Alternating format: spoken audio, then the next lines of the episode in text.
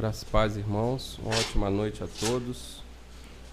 Vamos estar abrindo as nossas Bíblias na terceira epístola, segundo escreveu João. Vamos estar concluindo hoje a sequência de três cartas, né, com a permissão do Senhor. Terceira João, o irmão Sérgio tratou na semana passada do verso 1 ao 8, nós vamos estar tratando agora do verso 9 até o 15.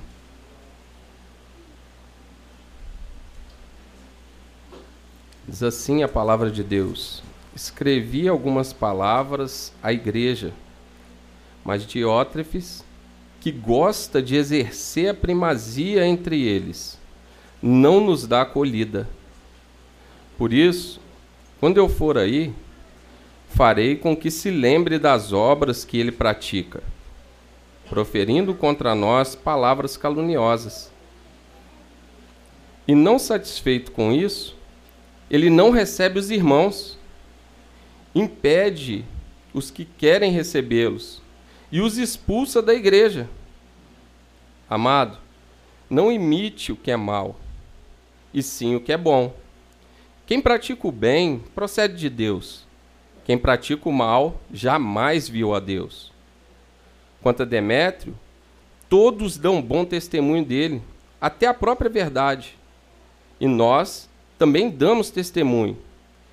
E você sabe que o nosso testemunho é verdadeiro. Muitas coisas tinha para lhe escrever, mas não quis fazê-lo com tinta e pena, pois espero vê-lo em breve. Então conversaremos pessoalmente a paz esteja com você. Os amigos mandam saudações. Dê saudações aos amigos um por um. Vamos orar novamente?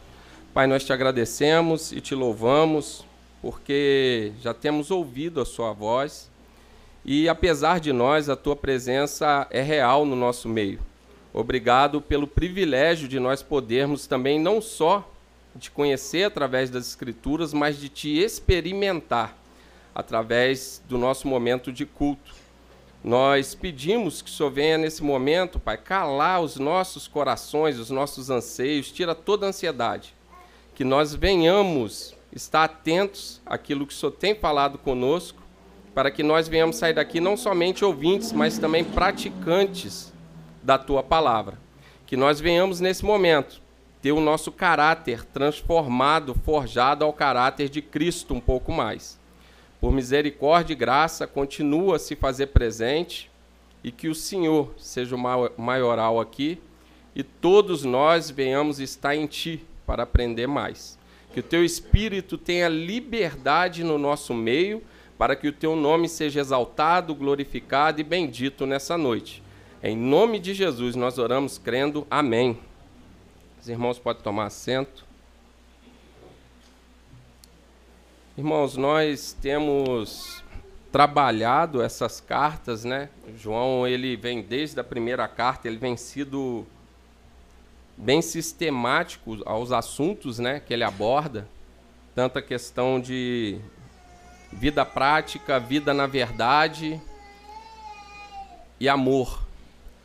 Falamos muito acerca de amor, acerca de comunhão, acerca de viver o, o, o evangelho, de não compactuar com, com heresias, né?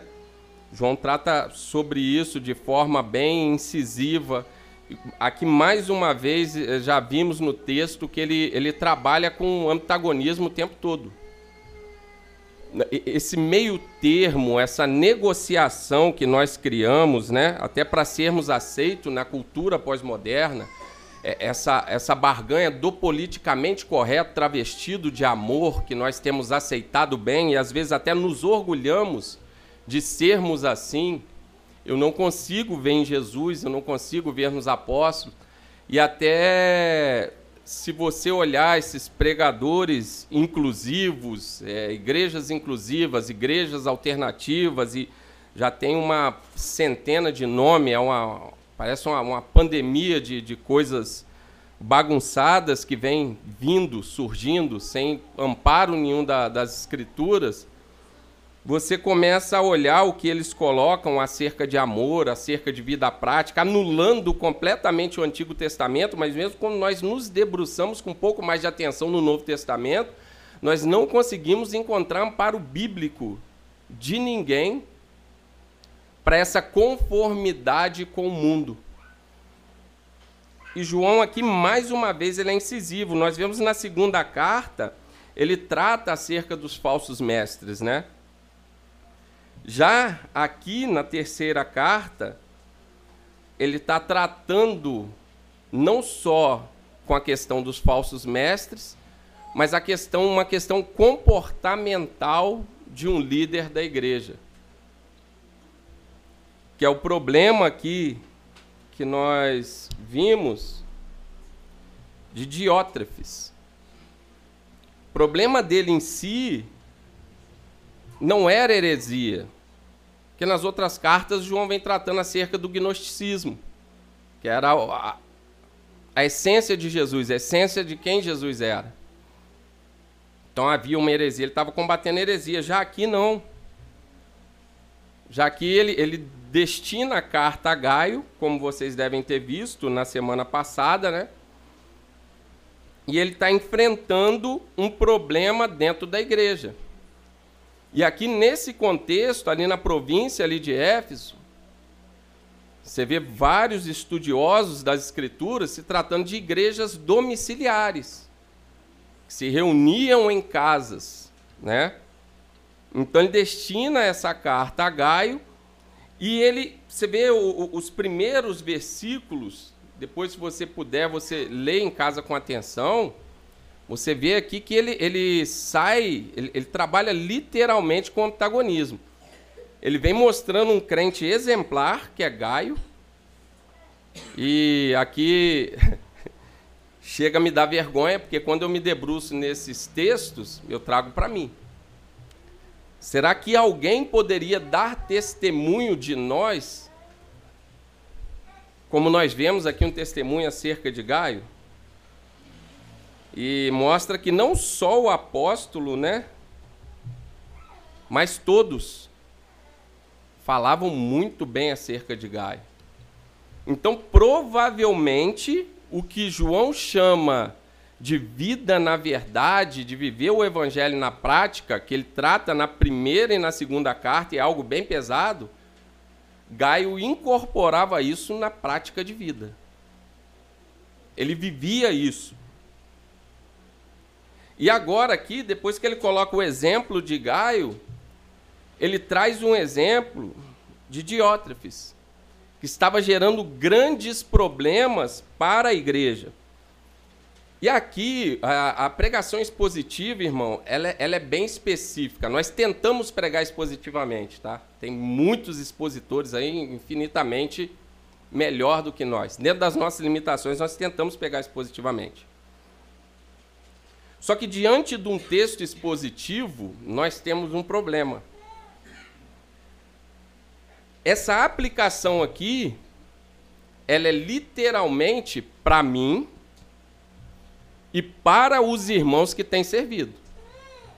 É para o Rodrigo que abriu o culto, é os irmãos que têm ajudado a presidir aqui o culto, é para os irmãos que têm pregado aqui.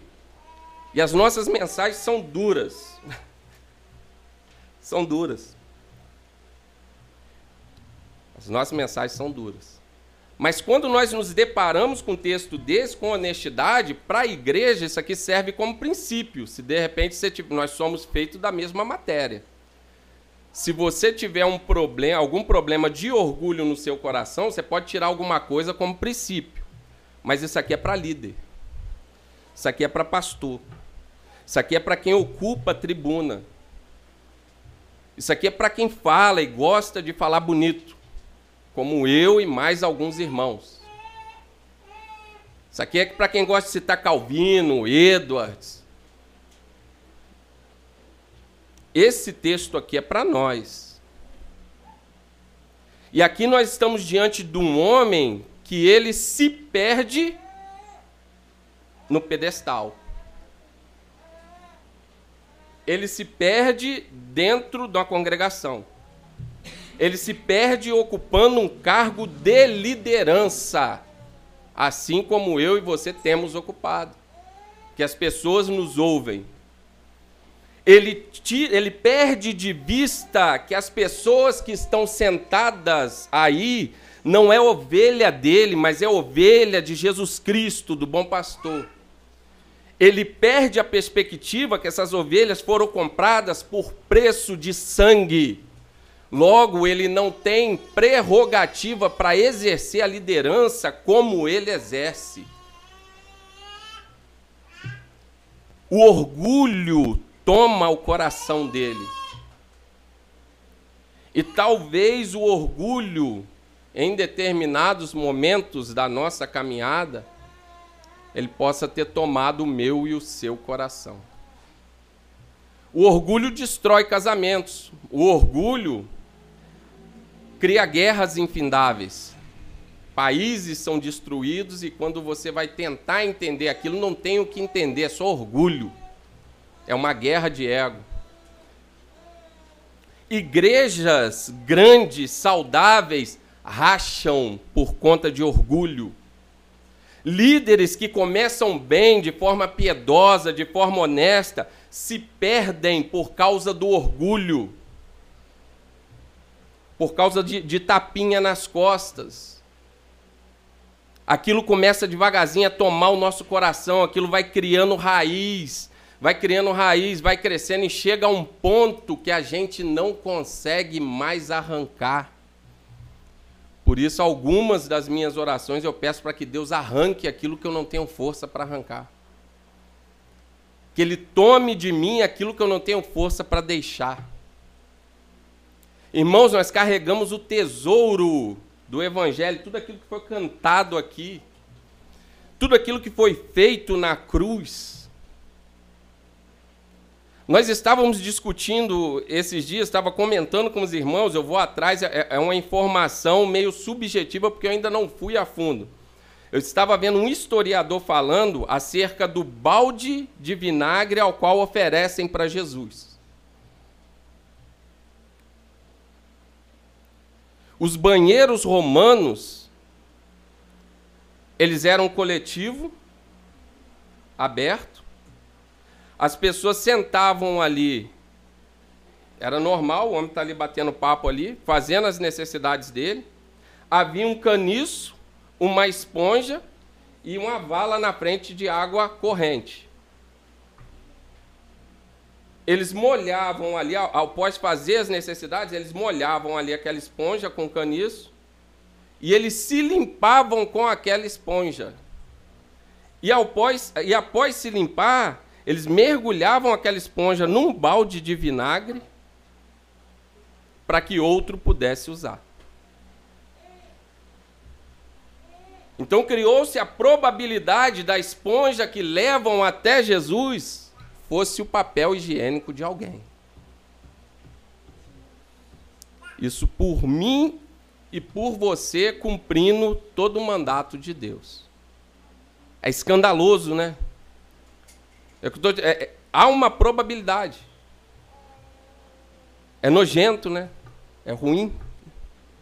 Então nós carregamos tudo isso, todo esse tesouro, num vaso de barro, como eu e você. E aí, às vezes, nós, o orgulho, quando toma o nosso coração, nós perdemos o foco. Nós ficamos cegos. Nós começamos a fazer, às vezes, até alguma coisa aqui e ali correta, mas na perspectiva errada. E é o que acontece com esse homem. Veja no versículo 9. Ó. Escrevi algumas coisas, algumas palavras à igreja, mas Diótrefes, que gosta, ele gostava de exercer a primazia. Isso que eu falo com alguns irmãos, eu tenho mais dificuldade com quem quer estar na frente do que com quem tem receio, tem medo de estar à frente. Eu sou muito temeroso com quem gosta de estar à frente, com quem gosta de, de falar para. Você vê que está aquela coisa de falar para aquele autoritarismo, de aparecer, de. Eu tenho muito medo, ainda mais se tratando da palavra de Deus. Isso é muito perigoso. Então ele gostava de exercer a primazia entre os irmãos ali, ele começa a tomar a frente.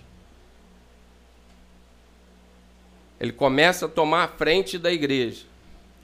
Ele começa a viver numa verdade que não fluía mais dos ensinamentos de Jesus. Não fluía mais das escrituras.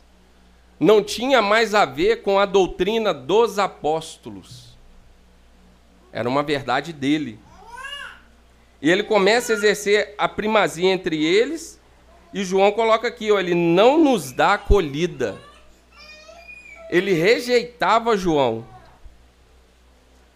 Ele rejeitava a autoridade de João.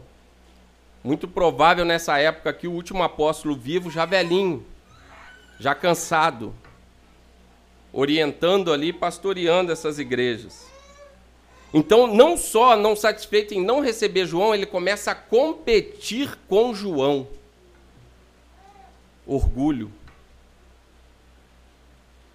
E nós vemos no versículo 10: Por isso, quando eu for aí, farei com que se lembre das, das obras que ele pratica, proferindo contra nós. Nós vemos aqui, irmãos, apesar das igrejas serem casas, elas eram organizadas no início da carta, João ele se nivela aos presbíteros. Então nós tínhamos presbíteros, nós tínhamos uma igreja organizada. É tanto que João fala que quando ele fosse lá pessoalmente, ele iria confrontar esse homem que estava agindo dessa forma. Porque ele acabou por se tornar um empecilho para o avanço da obra do evangelho. E é o que acontece conosco se nós deixarmos o orgulho tomar o nosso coração aqui, por detrás desse púlpito. Se nós começarmos a achar que nós somos alguma coisa além do que nós realmente somos, que é pó, é o que vai acontecer. Nós vamos começar a prestar um desserviço quanto ao Evangelho. Seria muito bonito. Eu poderia pegar esse texto aqui e bater em 50, 60 igrejas aí, que é o que a gente gosta de fazer. Mas a minha preocupação nessa noite é conosco. Como que nós estamos fazendo o que nós estamos fazendo e como nós vamos continuar fazendo. Nos mantendo reto, íntegro. Ocupando somente o lugar que é nosso, sem usurpar o lugar de ninguém. Essa é a nossa reflexão nessa noite. Porque você vê esse homem aqui, como, quando ele começa com isso, a cegueira vem. Ele está cego, e isso pode acontecer com qualquer um de nós que exercemos algum tipo de liderança. Então, nós, às vezes, é momento de nós pararmos de olhar para A, B e C e sondarmos o nosso coração e guardarmos o nosso coração. Para que nós venhamos permanecer na verdade, viver na verdade como Gaio. E olha como ele vai descendo, é, é, é uma sequência. Você vê que ele começa a descer.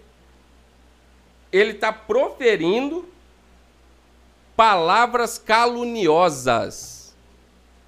Já viu pessoas que quando ela, ela entra num debate, ela não tem razão naquele debate, ela começa a proferir palavras caluniosas? E essa palavra caluniosa, ela não precisa de necessariamente ser uma mentira totalmente. Ela pode ser uma meia-verdade o que também é uma mentira, como nós já vimos, mas é mais fácil de enganar os demais.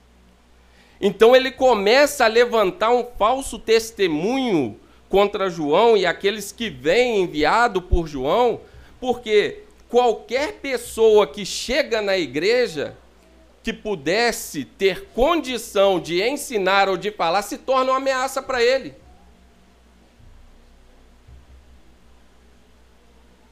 Se chegarem pessoas aqui em condições de expor a palavra, de ensinar, de proclamar o evangelho com zelo, com coração pastoral, debaixo da autoridade do Espírito Santo, será que eu e os demais irmãos que têm falado aqui nos sentaríamos para ouvir?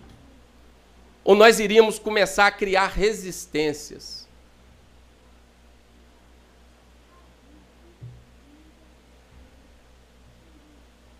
Porque é muito fácil nós criarmos resistência, e aqui entra o ponto da calúnia, e dizer que aquilo é um zelo. Na realidade, eu estou preocupado com a minha posição aqui. Eu não estou preocupado com zelo de igreja, nem com ninguém. Eu estou preocupado com a minha posição. Que agora tem uma pessoa com uma boa oratória, uma pessoa que conhece mais a Bíblia do que eu, uma pessoa que tenha um coração pastoral. Porque é o que esse homem faz aqui. Como que nós nos comportaríamos diante de uma situação dessa? Eu e os demais irmãos que têm meditado, que têm estudado, que têm proclamado a palavra com zelo. Mas como que nós nos comportaríamos diante de uma situação dessas? E aqui João prossegue, ó, depois das palavras caluniosas, ele não satisfeito com isso, ele não recebe os irmãos. A obra missionária aqui era de extrema importância era uma obrigação moral você receber um servo de Deus na sua casa que proclamasse o evangelho. Hoje a gente faz panelinha, a gente recebe quem ele quer, a gente toma um cafezinho com quem a gente quer, a gente escolhe, a gente é seleto, né? A gente pode, afinal, somos uma geração de cristãos privilegiados, privilegiada demais. Nós somos privilegiados demais, nós podemos escolher, né? Nós temos Bíblia para jogar fora, para deixar de canto empoeirando. Nós podemos escolher, aqui não. Aqui era um problema, é tanto que João ele está tá batendo em cima disso. Então ele não só ele não recebeu, olha como é que ele vem descendo. Ele, ele não só não recebia os irmãos, ó, ele fazia calúnia, não satisfeito com isso, ele não recebe os irmãos e ele impede. Ele impede. Uma pessoa, esse camarada aqui, ele, ele não era um, um, um novo convertido. Ele deveria ter um bom conhecimento para ocupar a posição que ele estava ocupando. Ele deveria ser bem articulado e manipulador para fazer o que ele estava fazendo aqui e você pegar um grupo de pessoas e submeter a liderança dele. Então ele não só fazia isso, como ele também impedia os irmãos de auxiliar aqueles que João mandava. Por quê? Porque para ele era uma oposição. Era um problema. E você vê na primeira carta, João ele condena a hospedagem de falsos profetas. Aliás, na segunda carta, ele fala para não hospedar falsos profetas. Ele fala para romper o relacionamento com falsos profetas. Esses aí, vocês nem saúdam eles. Não recebe eles. Aí agora aqui, os próprios missionários que João enviava para orientar a igreja, para compartilhar, compartilhar uma porção de graça com a igreja, ele estava vetando. Ele estava isolando a igreja. E muito provavelmente igrejas que ele não participou da, da plantação delas. E João se via como responsáveis por essas igrejas. Então você vê, ele exercia a liderança por força e intimidação. Força e intimidação. Eu não sei o que vocês têm por liderança, mas se vocês virem alguém aqui na frente tentando intimidar vocês, tentando manipular vocês, tentando falar mais alto que vocês, ainda que esteja errado, tentando impor as ideias dele, porque hoje vocês já têm maturidade para olhar para a escritura e ver, peraí, isso aqui que está falando é besteira. Vocês podem não ter um conhecimento bíblico de, de um teólogo, mas se eu começar a falar bobagem aqui, vocês já sabem discernir. Não deixem ninguém intimidar vocês. Vocês são ovelhas de Jesus Cristo. Vocês foram comprados por um alto preço. Eu tenho falado com os irmãos que falam aqui: preguem como profeta, mas tenham coração de pastor. Não adianta chegar aqui, dar pancada e bater e falar grosso e falar bonito e não se preocupar com o que o irmão está em casa. Não adianta. Prega, entrega tudo aquilo, eu não faço restrição. Irmão, entrega tudo aquilo que Deus te deu. Só que lembra quem está sentado ali foi comprado por preço de sangue, não é ovelha minha nem sua. Então, o que você falar, se você exortar na carne, cada palavra que sai daqui, Deus vai te cobrar. Uma hora o noivo volta. E ele vai cobrar palavra por palavra, porque vocês não são ovelhas minhas. Eu auxilio vocês com meus dons, por misericórdia e graça de Deus. Eu sou co-pastor de vocês. Os irmãos que falam aqui falam como co-pastor para orientar vocês a não errarem o caminho. E nós já teve várias situações, irmãos. A gente senta, aconselha e conversa um pouquinho, a, vai, a, a, idade vai chegando, a gente vai tendo um pouquinho de experiência de vida. A gente sabe que lá na curva lá isso vai dar problema, que é tudo muito lindo. Mas a decisão é sua. E a gente orientar o contrário, a pessoa tomar a decisão errada, hoje sabe o que eu faço? Eu sento com ela, choro com ela e oro por ela, porque não dá para eu fazer mais nada. Eu orientei. Eu não posso exercer liderança por intimidação. Não posso. Vocês são ovelhas de Jesus. E tem que desenvolver esse relacionamento íntimo com Jesus. Então, esse tipo de liderança aqui não cabe na igreja de Jesus Cristo. O líder com o coração orgulhoso não cabe no ministério cristão. É desgraça, irmão é desgraça. Assim como o orgulho gera desgraça em tudo quanto é lugar, atrás do púlpito não cabe pessoas orgulhosas. Não cabe. E o próprio Jesus, ele se trata disso. Que ele nos humilha o tempo todo. Ele nos humilha o tempo todo para mostrar o nosso lugar. A gente não perder a noção de quem nós somos. A gente não achar que a gente é mais poderoso ou maior ou melhor do que A, B ou C. Não. Nós todos aqui estamos de pé de igualdade em Cristo Jesus. Só temos dons diferentes. E cada um serve com seu dom, e o Espírito é o mesmo. É o mesmo Espírito que sopra aqui, é o mesmo Espírito que está te dando entendimento aí, e é o mesmo Espírito que te move e faz você exercer o seu ministério aqui dentro ou lá fora. O Espírito é o mesmo. Então aqui o único que é grande é Ele. Não dá. Não dá para ser grande aqui. Nós vemos em Mateus, no capítulo 20, no verso 26 e 27, você vê que ele fala: quem quer ser grande, serve. Quer ser grande? Quer ser maior? Vai servir. Quer ser o primeiro? Se torna servo de todo mundo. Eu estava conversando com um irmão acerca da, da, da última ceia, irmão. A gente vê ali, Jesus pega ali a bacia e a toalha. Ferramenta de ministério, ferramenta de pastor, sabe o que é bacia e toalha? É ferramenta de escravo na época o próprio Deus encarnado. Ele veio para servir, irmãos. Ele não veio para ser servido. Lavou o pé de pecador, de gente ruim, de gente que atrair ele. Lavou, amou até o fim. O que nos faz pensar que nós somos melhor que A, B ou C? Por proclamarmos uma palavra que não é nossa.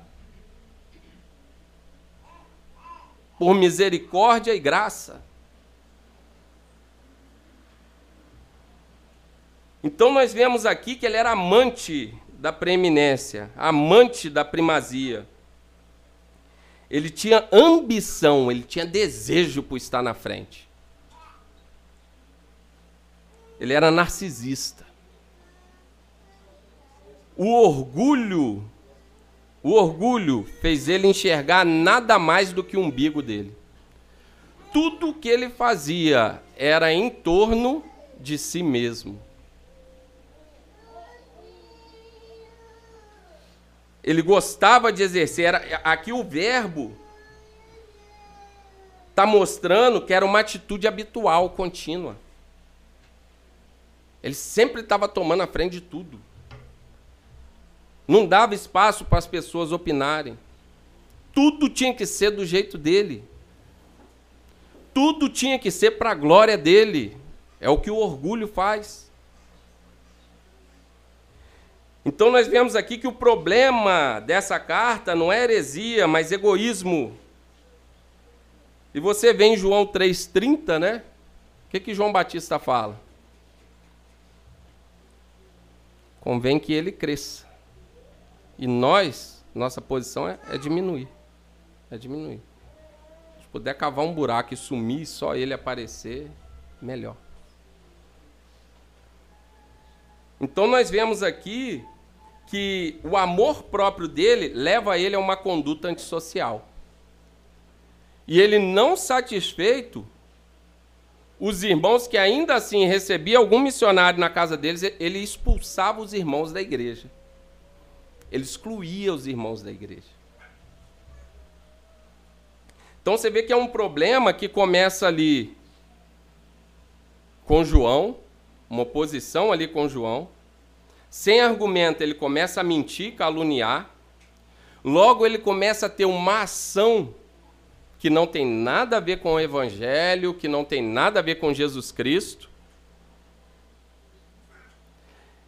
E dentro dessa ação todinha, irmãos, você vê que na realidade ele começa a ocupar um lugar que não é nem de João.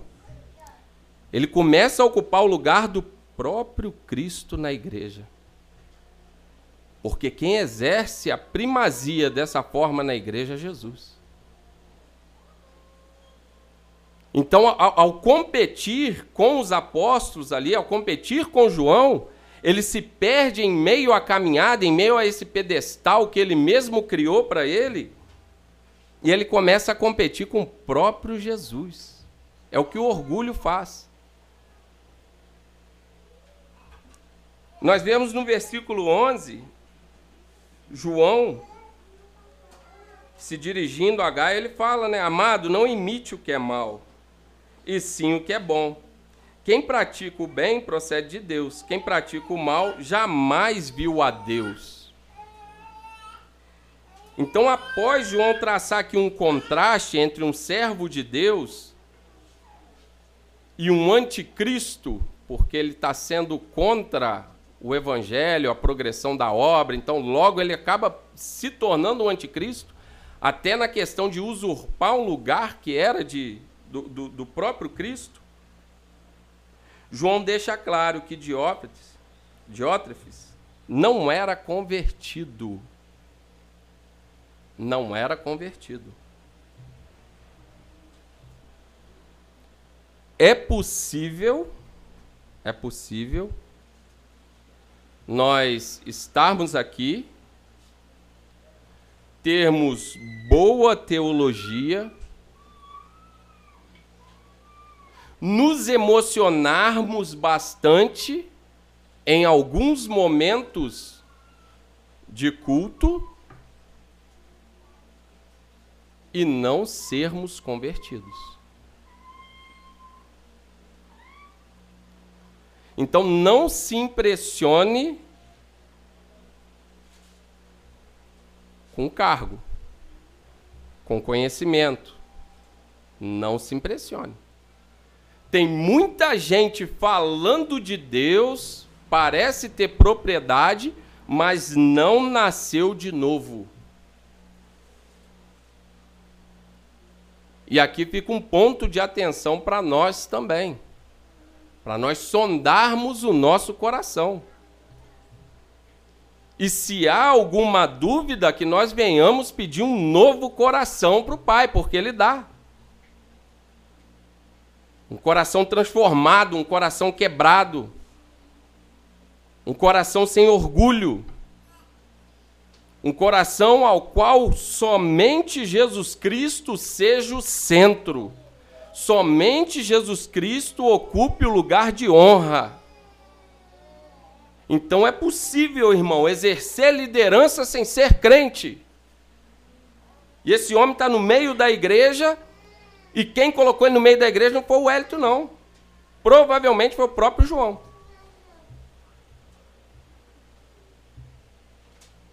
E ele, de repente, usa dessa confiança e deixa Satanás tomar o coração dele. Às vezes por causa de um microfone ou de um púlpito de madeira, ou por aprender a falar um pouquinho melhor. Né? E a nossa preocupação é muito grande acerca do que nós falamos, de transferir o que a Escritura realmente está querendo dizer. Mas isso também pode gerar orgulho. Estou dizendo que a gente tem que dar, vamos deixar de estudar agora e vamos só orar. Não. Mas tudo isso aqui, irmão, tem que ser regado de muita oração, e eu costumo falar com os irmãos, tem determinadas situações, aí isso é um particular meu, não é que eu sou mais santo que ninguém. Tem hora que eu gosto de orar com a cara no chão mesmo. Cada um tem o seu jeito de orar. Tem hora que eu, eu gosto de orar, porque eu sei o que está dentro de mim. Eu me conheço, o coração dos irmãos eu não sei, mas o meu eu sei como que é. Então nós temos que guardar o nosso coração, porque até isso aqui, se gerar orgulho no nosso coração, Deus sai. Deus sai, gente está falando, está gritando, está falando bonito, estamos inventando palavra e falando bonito em nome de Deus, e Deus está de longe olhando, já está longe. Olhando. Sozinho, vamos ver o que, que vai dar. Assim como fez com Saul que permaneceu com o coração orgulhoso até o fim. Você vai ver lá em 1 Samuel, no capítulo 22, ele alucinado, ele manda matar sacerdote, ele manda por quê? Porque queria destruir Davi de qualquer cego. Um homem que começou bem. Assim como eu e você estamos começando. Aí ficou cego de orgulho, Aí você olha para Davi, as pessoas escandalizam, um, um adúltero. Cheio de problemas, cheio de falhas. Mas na hora que o profeta confronta ele, você vê ali no Salmo 51, ele sabia da desgraça toda que ia acontecer na vida dele, mas ele pede para Deus o quê? Ele não queria perder a alegria da salvação, ele queria voltar a restaurar o altar dele com Deus, a comunhão dele com Deus. A coroa já não importava mais, ele sabia dos problemas que ia acontecer, mas a comunhão dele com Deus estava em primeiro lugar. Porque orgulho vai, vai vir direto no meu e no seu coração, aquelas pontadinhas de orgulho. A questão é como nós tratamos isso aí.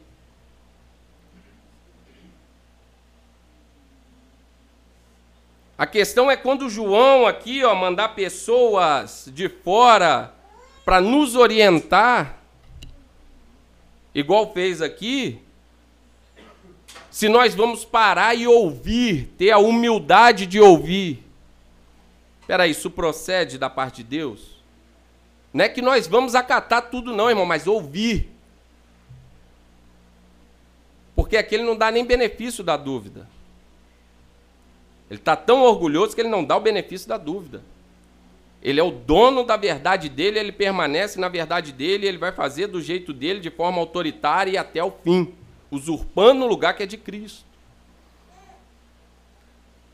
Assim como Judas também fez, o coração cheio de orgulho. Porque se você olhar, o próprio João era orgulhoso. Está tentando negociar lugar no céu, onde quer sentar. Posição, veio de uma família bacana, Negócio de pesca, os pais já tinham orientação, não era um mero pescadorzinho lá. Então tinha uma noção, peraí, como é que é isso aqui? Onde isso vai dar?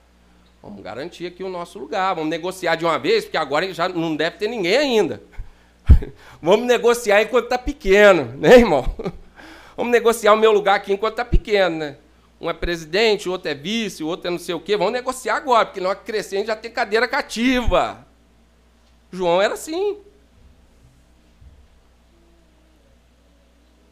Mas submeteu aos processos de ser amassado, de ser transformado, de estar próximo de Jesus. Pedro, mesma coisa, arrogante, eu resolvo tudo com a minha força. Essa turma aí pode te negar aí todo mundo. Essa turma aí não vale nada mesmo, não. Vão te negar, mas eu não. De jeito nenhum. Espadinha na cintura, achava que era o cara. Recorrer de uma criada, começar a xingar um monte de palavrão para mostrar que não era crente. Igual a gente faz às vezes, né? Tá no meio de um, de um círculo ali de, de ímpio, todo mundo conversando uma baboseira, mas vou falar uma piadinha meio sacana também para ficar, né? Dizer que eu não sou. Afinal, eu sou descolado, né? Eu tenho que ser. Posso ser o crente bitolado aqui. A gente também negocia, assim como esses homens. Então o orgulho ele tenta o tempo todo tomar o nosso coração e a nossa mente. A questão é o quanto nós estamos dispostos a termos um coração arrependido.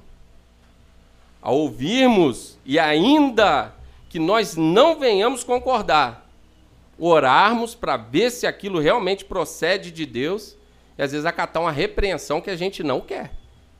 Naturalmente a gente não quer. Ninguém gosta de ser repreendido. Ninguém gosta. Você pega um texto desse aqui para falar, eu comecei a, a, avaliar a mim mesmo, é, é ruim. É ruim. É ruim. E a gente compartilhar com os irmãos é pior ainda. Né? O que, que o irmão vai pensar? O que, que será que vai pensar? O que que... Aí é, é cada um com Deus mas é o que a palavra diz. Então nós vemos aqui, ó, que ele não era convertido. E aqui um problema também que nós temos hoje. João orienta é, Gaio a imitar Demétrio. Ele mostra que esse irmão que está agindo mal, andando errado, ele, ele não copie o que é mal. Se há esse tipo de prática de vida, não houve conversão. E eu não estou falando de escorregão, não. Estou falando de ter um coração orgulhoso, se manter no coração orgulhoso, de ser orientado e permanecer orgulhoso e de criar uma verdade, e às vezes essa verdade, você tem textos bíblicos claros que está mostrando que nós estamos no caminho errado, e nós começamos a distorcer esse texto para sustentar a nossa verdade e nós co continuarmos a viver de forma obstinada na nossa verdade, que na realidade é uma mentira. Que o nosso coração está cheio de orgulho, enganoso. E a gente está seguindo, segue seu coração, segue, segue. Daqui a pouco está lá a plaquinha, ó, inferno, seja bem-vindo. Vai seguindo. Segue o coração. Não se norteia pela palavra, não. Então, nosso coração é enganoso, irmãos. Nosso coração é enganoso. E nós vemos aqui ele orientando Gaia a imitar Deméter, e a imitação hoje é algo ruim. Ah, não vou imitar, tem que ser autêntico. Ah, nós vamos plantar uma igreja. Não, tem que ser tudo autêntico. Não pode copiar nada lá, porque lá, lá tal lugar faz assim, vamos fazer diferente. A não ser aonde fez assim, vamos fazer diferente. Há dois mil anos de história de cristianismo foi desse jeito. Não, mas nós agora nós vamos inovar. Vamos inovar, tem que ser diferente. O mundo mudou, a cabeça das pessoas mudaram e Então a, a imitação, Jesus trabalhava, o discipulado de Jesus era através de imitação, irmão. Não tem nada que Jesus tenha mandado os apóstolos fazer que ele não fez. Quando ele fala para nós negarmos a si mesmo, tomarmos a nossa cruz e seguir ele, ele está vindo para a cruz, ele foi primeiro. O caminho é para a cruz. Seja lá qual for a aflição, a tribulação que você está passando, o problema que você está passando, olha para a cruz. O dele foi pior. Não dá nem para comparar. Então ele deu exemplo. Discipulado é exemplo. Então nós vemos aqui em 1 Timóteo, capítulo 4, verso 2, diz: "Ninguém despreze por ser jovem, pelo contrário, seja um exemplo para os fiéis, na palavra, na conduta, no amor, na fé e na pureza." Nós temos a responsabilidade de ser exemplo. Para quem nós temos sido exemplo? Aí aqui vamos abrir um parênteses, porque dependendo da situação, a gente não consegue ser exemplo nem para os filhos. Aí é uma dificuldade, irmão. E se tratando de liderança e de pastoreio, sempre falo com os irmãos: cada homem aqui é o pastor da sua casa. Nós temos a responsabilidade de ensinar o Evangelho aos nossos filhos todos os dias, de corrigir a luz da palavra. Nós não podemos deixar os nossos filhos para ouvir de Jesus somente aqui, essa uma, uma hora e meia, duas horas de culto. O professor marxista está quatro, cinco horas com ele na cabeça dele. Se deixar para fazer isso só aqui no domingo, nós já perdemos, irmão. Se a gente não procurar saber o que aconteceu, como que foi na aula, o que está acontecendo, o que, que você está passando, como que são os amigos, o que, que eles pensam, para a gente começar a desconstruir cada flechinha, cada semente, cada raiz de amargura que Satanás bota lá, coloca lá, a gente arranca em casa. Coloca lá, a gente arranca em casa. Ensinou errado, a gente ensina certo. Se nós não ensinarmos, nós já perdemos. Então nós temos que ser exemplo. Às vezes nós gostamos de falar, não, eu não sou exemplo para ninguém. Você está errado. Tem que ser exemplo. Jesus trabalhou com, com exemplos.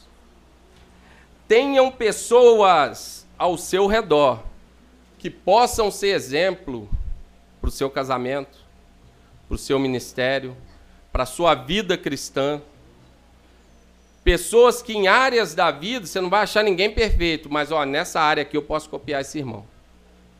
Nessa área aqui eu posso ver como que esse irmão faz. Ah, eu não sei administrar minha finança. Tem irmão que ele é regrado, ele sabe fazer as finanças.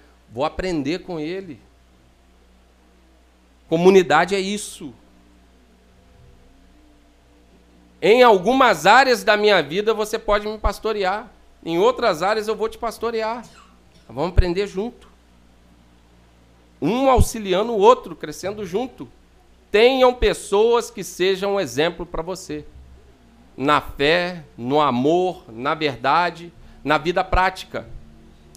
Se você não tem bons amigos que sejam um exemplo para você, você está em má companhia. Eu e você sozinhos, nós estamos em má companhia. Nós não fomos chamados para andar sozinhos. Nós temos Jesus, claro. Mas nós não fomos chamados para sermos aperfeiçoados sozinhos. No verso 12, João começa a elogiar mais um servo de Deus fiel. Quanto a Demétrio, todos dão bom testemunho dele, até a própria verdade. Como Gaio, Demétrio andou na verdade, obedeceu à verdade, viveu na verdade. E João aqui endossa: nós também damos testemunho dele. E aí ele reforça com Gai: você sabe que o nosso testemunho é verdadeiro. Você sabe do que nós estamos falando. Então aqui ele está mostrando que homens exemplares. O nosso exemplo maior é Jesus? Sim, mas tinham homens vivendo o evangelho ali na terra, ao qual você podia estar perto e copiar. Ah, vamos canonizar que é santo? Não, não é santo, não. Tem falhas, mas amadureceram e algumas áreas da vida não tropeçavam mais em coisas bobas. cresceram na prática do Evangelho. Tenha pessoas na sua vida que esteja mais à frente na caminhada.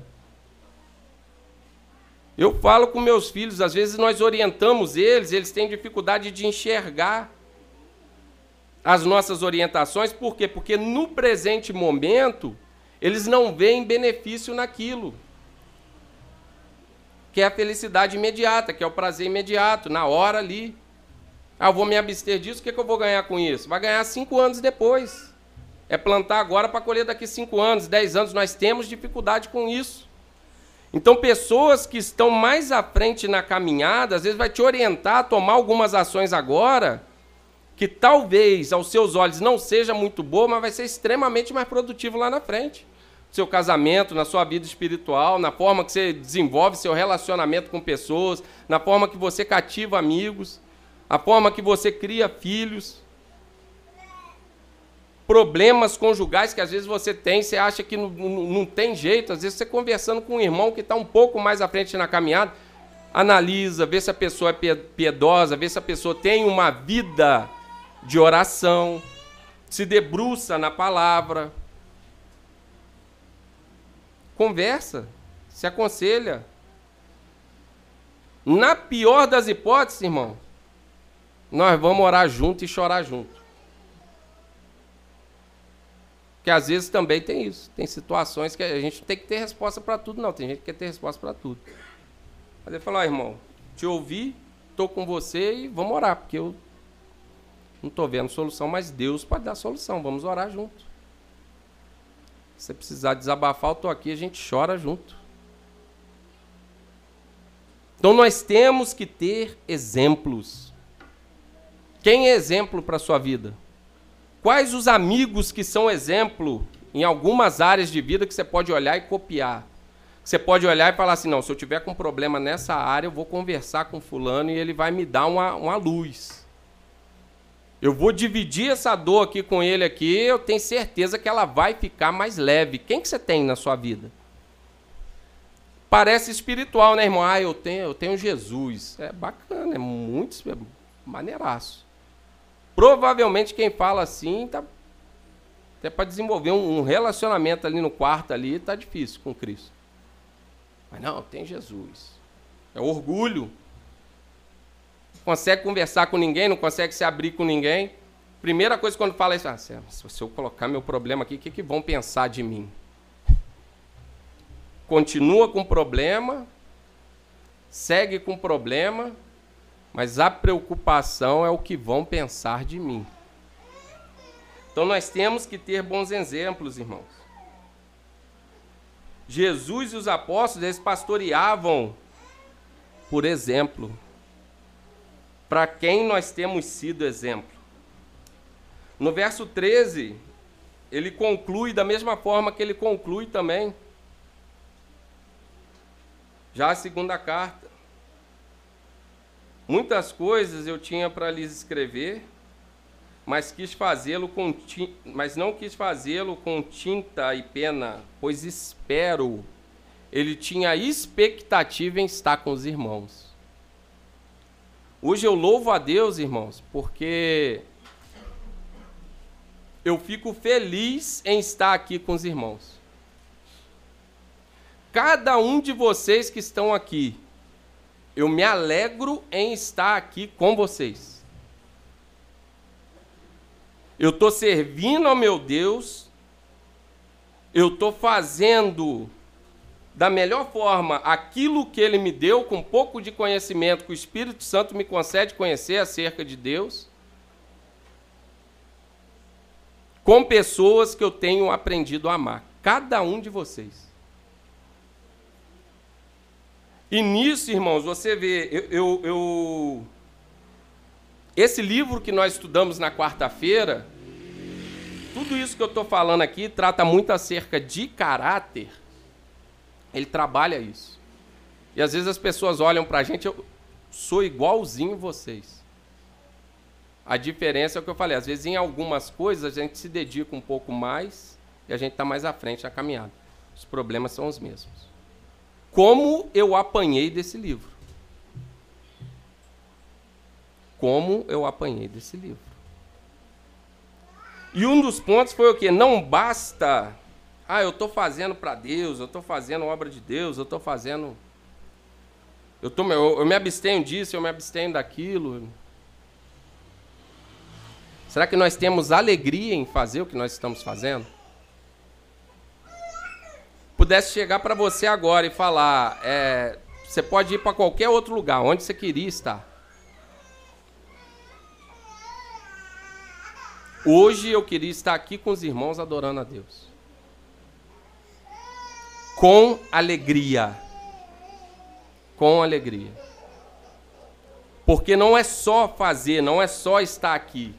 É estar aqui com alegria. Irmãos, não pode ser penoso servir-se Cristo. Você não precisa de ter é, grande conhecimento teológico, não. Pega o, o, o, o Evangelho, vê quem nós somos, sonda um pouquinho seu coração e vê o que Jesus fez. Então, irmãos, de forma eu não posso estar aqui falando com os irmãos numa outra motivação ou com o coração amargurado de alguma forma diante desse Deus e na presença desse Deus. Eu não sei como você, mas vou falar por mim que pega gente como eu e trabalha e molda e vai lapidando com paciência. Um crente ruim, irmão. E aí tem hora que eu fico também com dificuldade em, entender os irmãos. E a dificuldade que os irmãos têm, para meu Deus, mas como é que tem dificuldade nisso? Aí Deus me faz lembrar o quão ruim eu era. Não conseguia sair de casa para ir adorar a Deus. Minha esposa saía com duas crianças carregando no braço no outro sozinho. Eu dentro de casa, trocando Jesus por qualquer outra besteira. Aí quando eu tenho dificuldade com os irmãos, Deus me, me mostra lá atrás. Se uma hora você deixou o orgulho de lado e deu espaço para o Espírito trabalhar, eu também posso trabalhar na vida deles. Eu também posso dar motivação correta, eu também posso gerar alegria. Eu estou pregando isso aqui para vocês, irmão, mas quantas vezes eu ocupei a tribuna para falar com orgulho, achando que eu era alguma coisa, achando que eu era melhor do que quem estava sentado ali me ouvindo.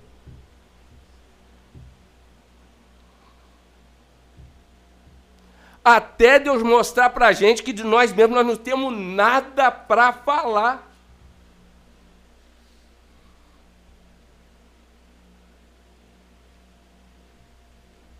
Fala aí que vai dar uma palestra, que vai fazer isso e aquilo, que agora você é um palestrante, vê se você enche auditório.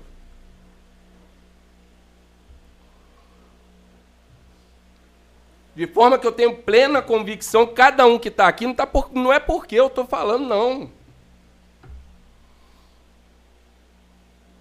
é a palavra de Deus. Nós estamos aqui reunidos em torno da palavra de Deus para aprender mais desse Jesus, desse Deus maravilhoso. Que quando nós estávamos lá ainda mortos nos nossos pecados e delitos, Ele foi até o final naquela dura cruz por mim por você. Por isso que eu estou falando incisivamente que aqui atrás, quem serve, principalmente quem serve, tem que descer. É só Ele que é grande. É só Ele que tem que ocupar a primazia. E quando nós começamos a nos opor, aqueles que estão sendo fiel às Escrituras, nós estamos nos opondo ao próprio Deus. Porque a Bíblia, quando ela está aberta e sendo exposta com fidelidade, é o próprio Deus se revelando um pouco mais e falando ao seu povo. Por isso, aqui no meio de nós não cabe coração orgulhoso, irmãos. O coração orgulhoso ele destrói a comunidade. O coração orgulhoso ele gera desgraça. O coração orgulhoso ele nos faz ser tardios em perdoar. E Jesus foi rápido em nos perdoar.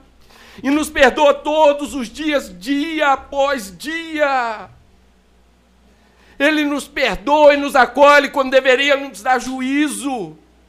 Quando deveria nos punir, ele nos levanta do chão, sacode a poeira para você é meu, eu te comprei, eu te lavei. Eu não vou te deixar. Não cabe orgulho, irmãos. Nem a mim, nem a vocês.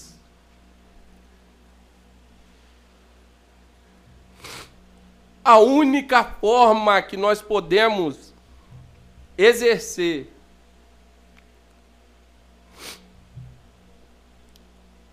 o nosso lugar aqui é debaixo de humildade. É debaixo de humildade. É servindo e compreendendo que quem nós estamos servindo são filhos do rei. Foram comprados por um alto preço. E nós vemos aqui que João ele poderia escrever uma carta extensa mas ele ansiava por estar com os irmãos. Eu vou estar com vocês. E nós vemos aqui, ó, ainda no verso 14, eu espero vê-lo em breve. Então conversaremos pessoalmente. Quanta dificuldade, irmãos, nós temos de fazer isso hoje. Quantas pessoas, por causa de um microfone e um púlpito, se tornam inacessíveis? Aquele que reclinava a cabeça nos braços de Cristo. Ansiava, se apresenta na carta como presbítero, podia dizer que era o pai apóstolo, o semideus. Ele se apresenta como presbítero e ele ansiava estar com os irmãos. Pequenas comunidades humildes.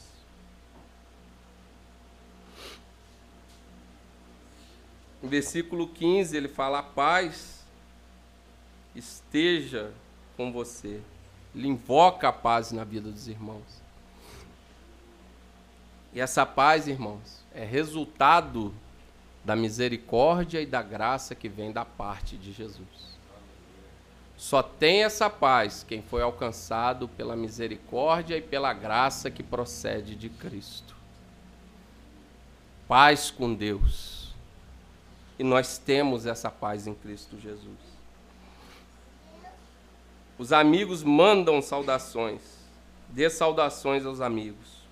Um por um pessoalidade, acolhimento. Cada nome aqui importa. Não é só para Jesus, não, é para nós. É para aqueles que estão aqui ao redor. Cada nome importa. Se alguém aqui, hoje, ao qual você tenha um sentimento de indiferença, nós estamos errados. Cada irmão importa. Um por um. Nome a nome. Então nós vemos aqui João, ele sai da instrução e ele vai para a comunhão. Não é só transferência de conhecimento. É estar tá junto, é sentar, é olho no olho, é bater um papo, é saborear uma refeição. É chorar junto, é rir junto. Relacionamento. Outra coisa que nós aprendemos aqui, irmãos, que é importante para os nossos dias. Nem tudo se trata à distância. Cuidado com isso. A tecnologia que era para nos aproximar, ela nos tornou frio e distantes. Depois que a pessoa está, às vezes, dentro de um caixão, é que a gente vai pensar em querer dar o último abraço e vai abraçar um, um, um cadáver frio. Passa a vida postergando aquele pedido de perdão e pouca pessoa foi. Nem tudo a gente trata por telefone. Aqui ele deixa de lado a carta e ele fala que tem coisa, tem muita coisa para escrever, mas isso aqui tem que ser tratado olho no olho. Tem exortações e conversas que geram desgraça no WhatsApp, que se fossem faladas olhando no olho, trariam vida. Tome cuidado com isso. Principalmente quando nós estivermos estressados e nervosos. Tem coisa que não se resolve por telefone. No caso dele aqui, por carta. Então, irmãos, eu queria te convidar para sondar o seu coração. Ver que o coração orgulhoso, ele traz um desastre. Principalmente para a liderança de uma igreja.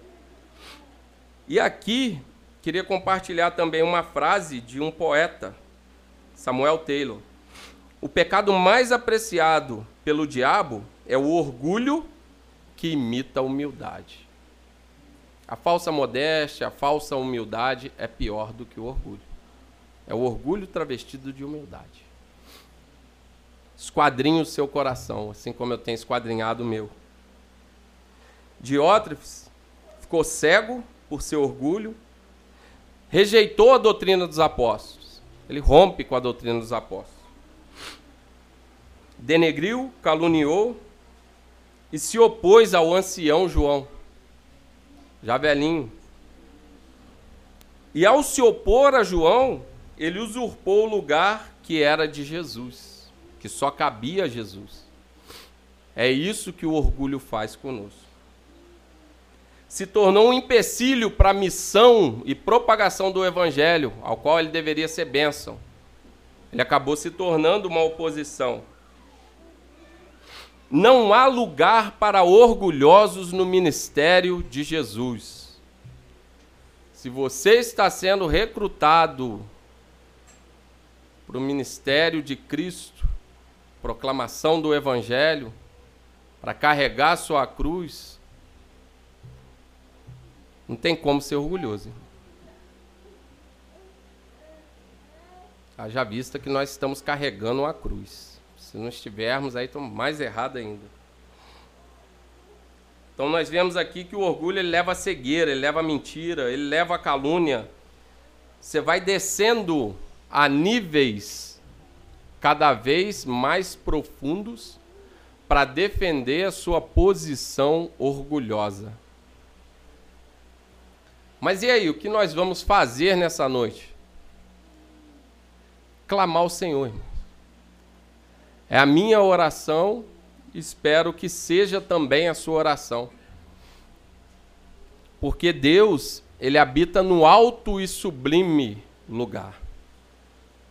Está no seu trono, sendo adorado por anjos.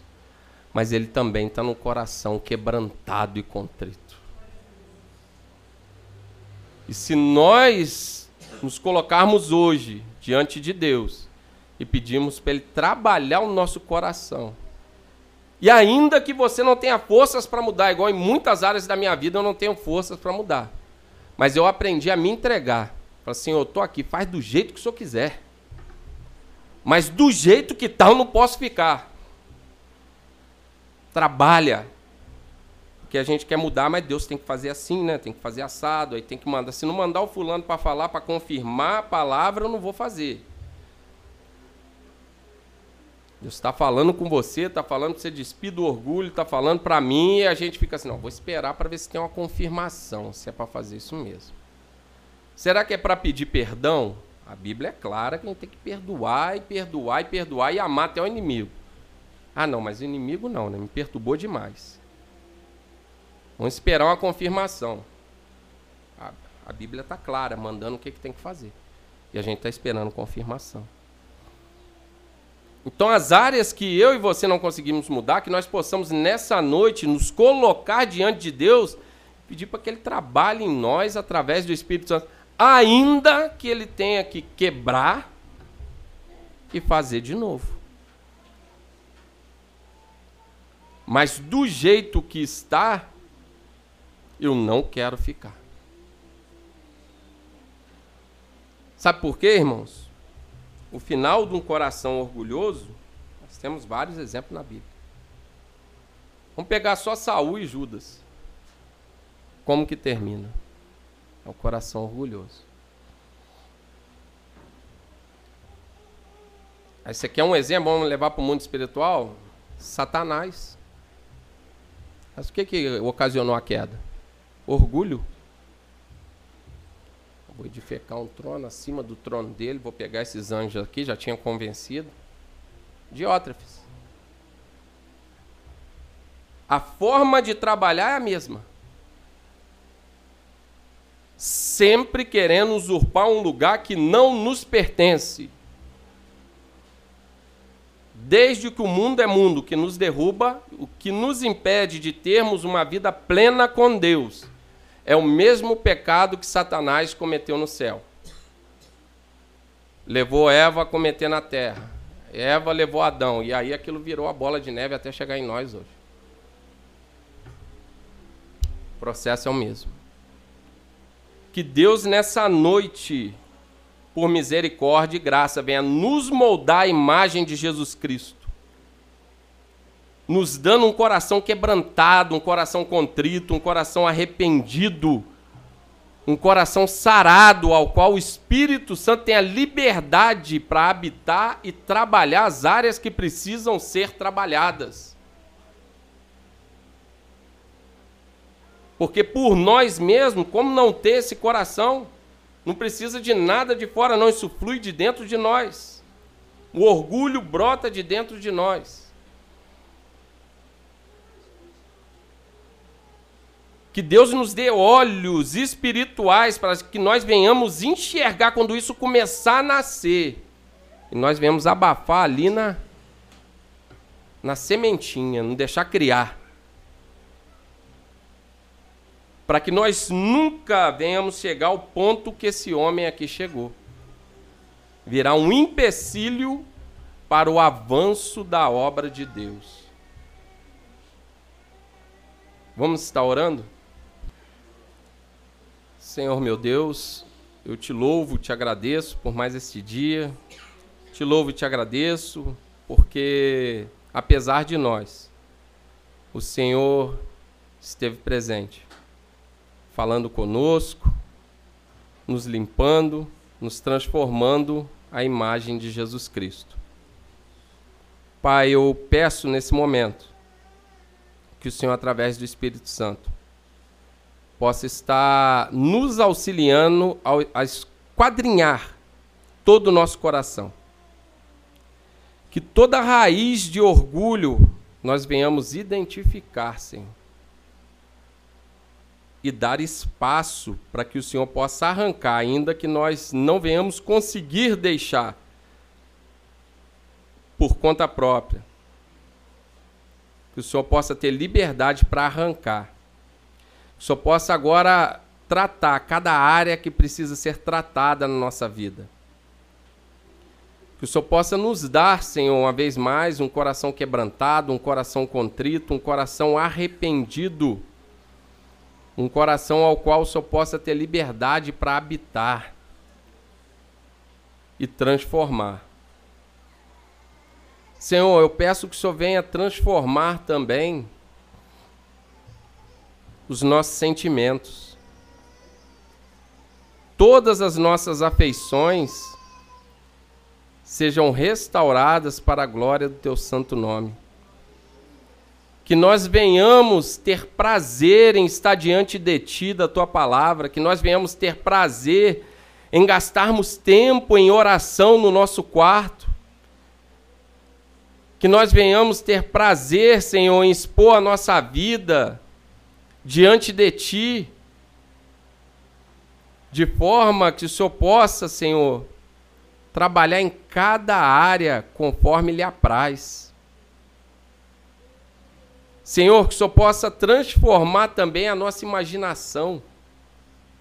Às vezes nós passamos o dia trabalhando áreas da, da nossa mente que trabalham com a imaginação, e muito do que nós imaginamos não tem nada a ver com o teu reino, com a tua justiça, com a tua verdade.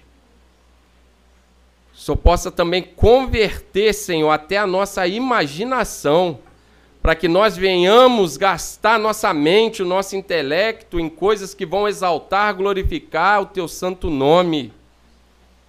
Senhor, que só arranque o orgulho das nossas relações, principalmente da nossa vida conjugal, a forma ao qual nós pastoreamos as nossas esposas, os nossos filhos, que nós venhamos ocupar um lugar de humildade e entender que, mesmo dentro da nossa casa, eles são ovelhas tuas. Que nós venhamos ter esse zelo. Pai, que a cada dia, ao proclamarmos a mensagem do Evangelho, que nós venhamos compreender que o povo que está aqui veio para ouvir a tua palavra, veio para compreender mais de ti, e eles são ovelhas tuas, não nossa. Nos dê esse discernimento Pai, que o Senhor nos guarde de algum dia sermos empecilho para o avanço da tua obra. Que nós venhamos guardar o nosso coração para que nós não venhamos pecar contra ti, Senhor. Que a tua palavra venha ser lâmpada para os nossos pés, venha ser luz para o nosso caminho.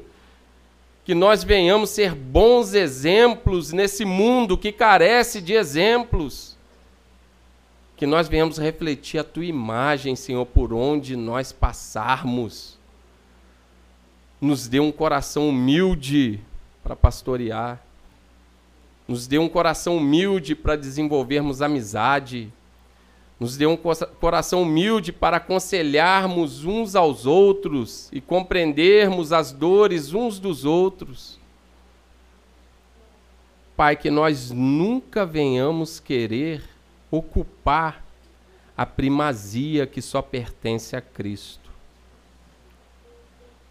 Que Cristo sempre seja o centro da nossa reunião. Que Cristo sempre seja o centro da nossa adoração. Que Cristo seja o único grande no nosso meio. Que nós sempre venhamos nos lembrar de onde o Senhor nos tirou, de quem nós somos, o quão falhos nós somos, o quão fraco nós somos e apesar de nós, o Senhor nos guarda e nos usa, não porque nós somos bons, mas porque o Senhor é bom. Pai, eu te louvo, te exalto, te adoro uma vez mais nessa noite. E peço que o Senhor venha perdoar os meus pecados e os pecados dos meus irmãos que essa disposição de mente que está sendo adquirida aqui, que nós venhamos levar para os nossos lares, que nós venhamos levar para o nosso trabalho, que nós venhamos levar para a comunidade ao qual nós servimos, e que as pessoas, ao olharem para nós, a forma que nós andamos, que por misericórdia e graça nós venhamos ser exemplo, assim como Gaio, assim como Demétrio, assim como o próprio João, e que nós nunca venhamos perder de foco o nosso exemplo maior, que é o nosso Senhor e Salvador Jesus Cristo. E que nós venhamos imitar, Senhor, o nosso Mestre, no serviço, no amor, na comunhão, na fé, na fidelidade e tudo aquilo que o Senhor colocar nas nossas mãos, nós venhamos fazer da melhor forma e até o fim, até que o Senhor volte para consumar todas as coisas. Nos dê força, Senhor. Revigora as nossas forças nessa noite. Limpa a nossa mente. Incendeia novamente o nosso coração com a mensagem do Evangelho, Senhor.